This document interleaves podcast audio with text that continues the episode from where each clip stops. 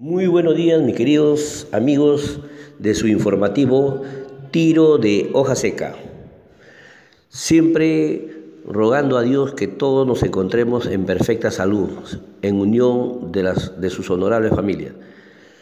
Eh, el día de ayer eh, tratamos un tema sobre la suspensión perfecta de labores en estado de emergencia y, y muchos me enviaron sus respuestas, sobre todo que, le, que les amplíe el conocimiento, o les amplíe el comentario de dicho, de dicho concepto. ¿no? Entonces, cumpliendo esto eh, y haciendo un análisis de, la norma, de lo que está normado en el artículo 12 del decreto legislativo 713, ¿no? podemos decir que la suspensión perfecta de labores es un mecanismo que, significa que los trabajadores ya no seguirán laborando, por ende tampoco recibirán una remuneración. Pero con la excepción del récord vacacional, según lo que ya habíamos comentado, ¿no? Así que, así que podemos también desprender que la, en la normativa habla sobre la causa de suspensión del contrato de trabajo, que puede ser por caso fortuito o, fuerza mayor.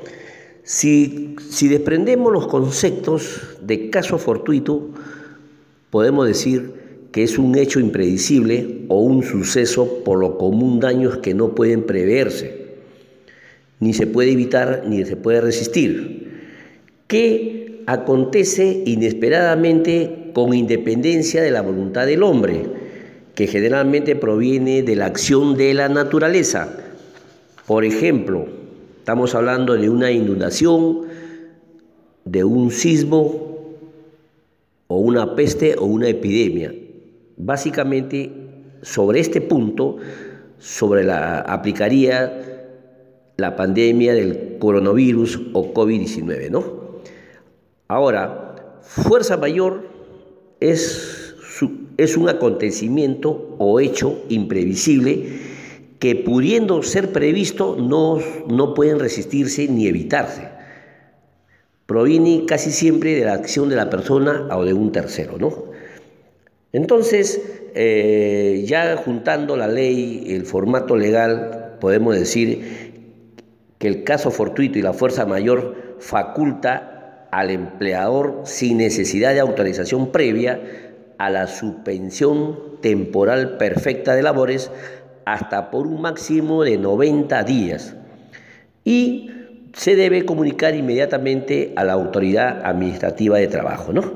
Entonces, eh, básicamente ese sería el concepto de la suspensión perfecta laboral. ¿no? Ahora, hay algunas resoluciones directorales generales que han ido perfeccionando, ¿no? de acuerdo, estableciendo procesos administrativos vinculantes o los pasos a seguir para proceder a la suspensión perfecta. Como, como quiera que nosotros estamos en un estado de emergencia, todos estos puntos prácticamente han, quedado, han quedado eh, digamos, por aclararlos o por comunicarlo hasta que se restaure y se pueda comunicar pronto a la, a la administración, ¿no? En este caso, dirigido al Ministerio de Trabajo, ¿no? Pero lo que sí tenemos que tener muy en claro, muy en claro, que el convenio de suspensión perfecta de labores, como ya hemos dicho, es un, es un, vamos a tener que elaborar un documento, un acuerdo frente a los trabajadores, donde le vamos a explicar ¿no? Eh, el motivo, el por qué estamos tomando la determinación de dicha suspensión, también las decisiones que se han tomado por la causa invocadas. ¿Y qué significa eso? Que debemos sustentarlo. Por ejemplo, si, hablamos de un restaurante, un restaurante, eh, su capacidad de ingresos eh, no, no pueden solventar, al no haber movimientos, sus planillas directas sus gastos fijos directos, por lo tanto sería también efecto de, eh, digamos, una causa por la cual estaría suspendiendo.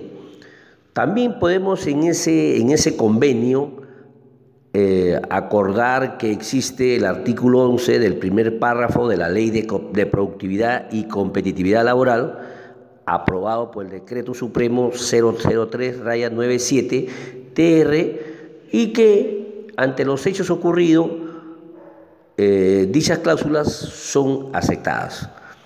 Y finalmente, eh, como uno de los términos finales, para la redundancia, tenemos que, dar, hacer mención que dicho trabajador se, se reincorporará a sus labores una vez que termine dicho plazo o el estado de emergencia en mención. ¿no? Ese documento firmado por el empleador y esa comunicación es, es válida para poder estar en este estado eh, mejor dicho, eh, en, esta, en esta opción de suspensión laboral perfecta, ¿no? Así que mis amigos, eh, más o menos esto es un alcance. siempre la suspensión perfecta es el plazo máximo de 90 días, así que teníamos que hacer que empieza del 16 de marzo hasta, hasta la fecha que es el día 29 de junio del 2020 inclusive, ¿no? Entonces esos datos tienen que ser debidamente eh, anotados para evitar cualquier controversia o mala interpretación, ¿no? Como ya hemos, hemos recordado que una vez que se suspendan labores, todos retornan a sus labores y vuelven a percibir su remuneración normal como lo vienen haciendo a la fecha, antes de la suspensión.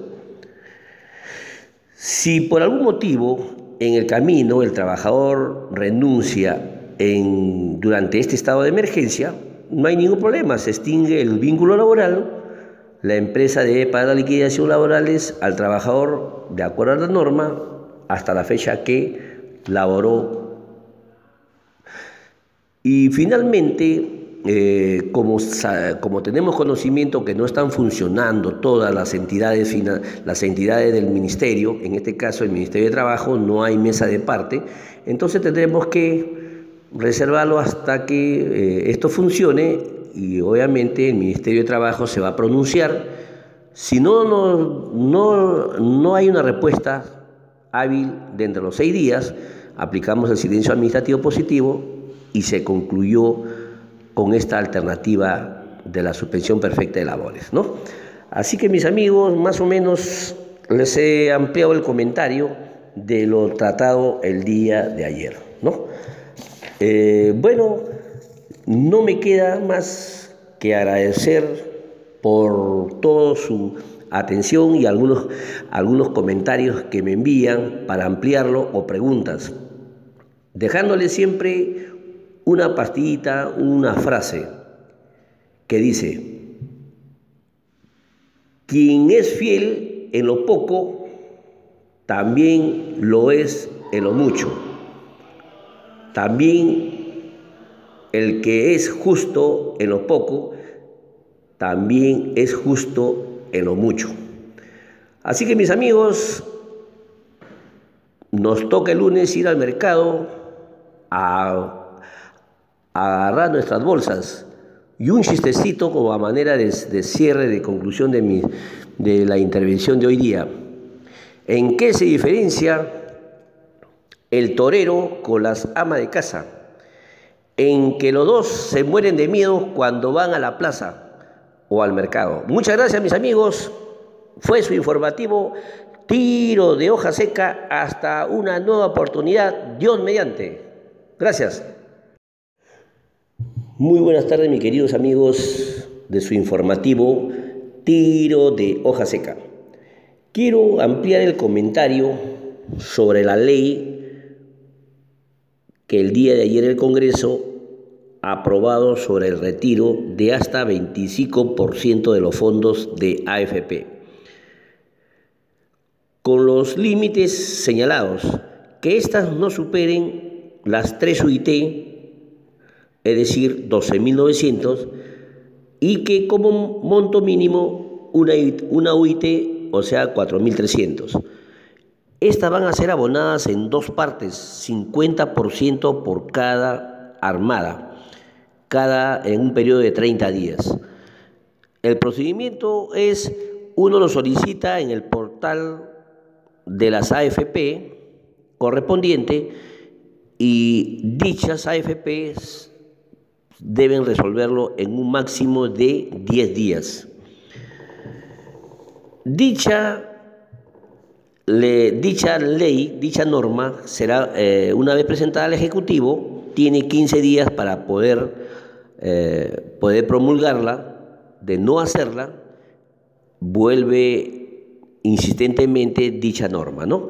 Esperemos que el Supremo Gobierno dé luz verde, porque se trata de, se trata para salvaguardar la economía familiar y darle el dinamismo ante esta crisis de hoy en día.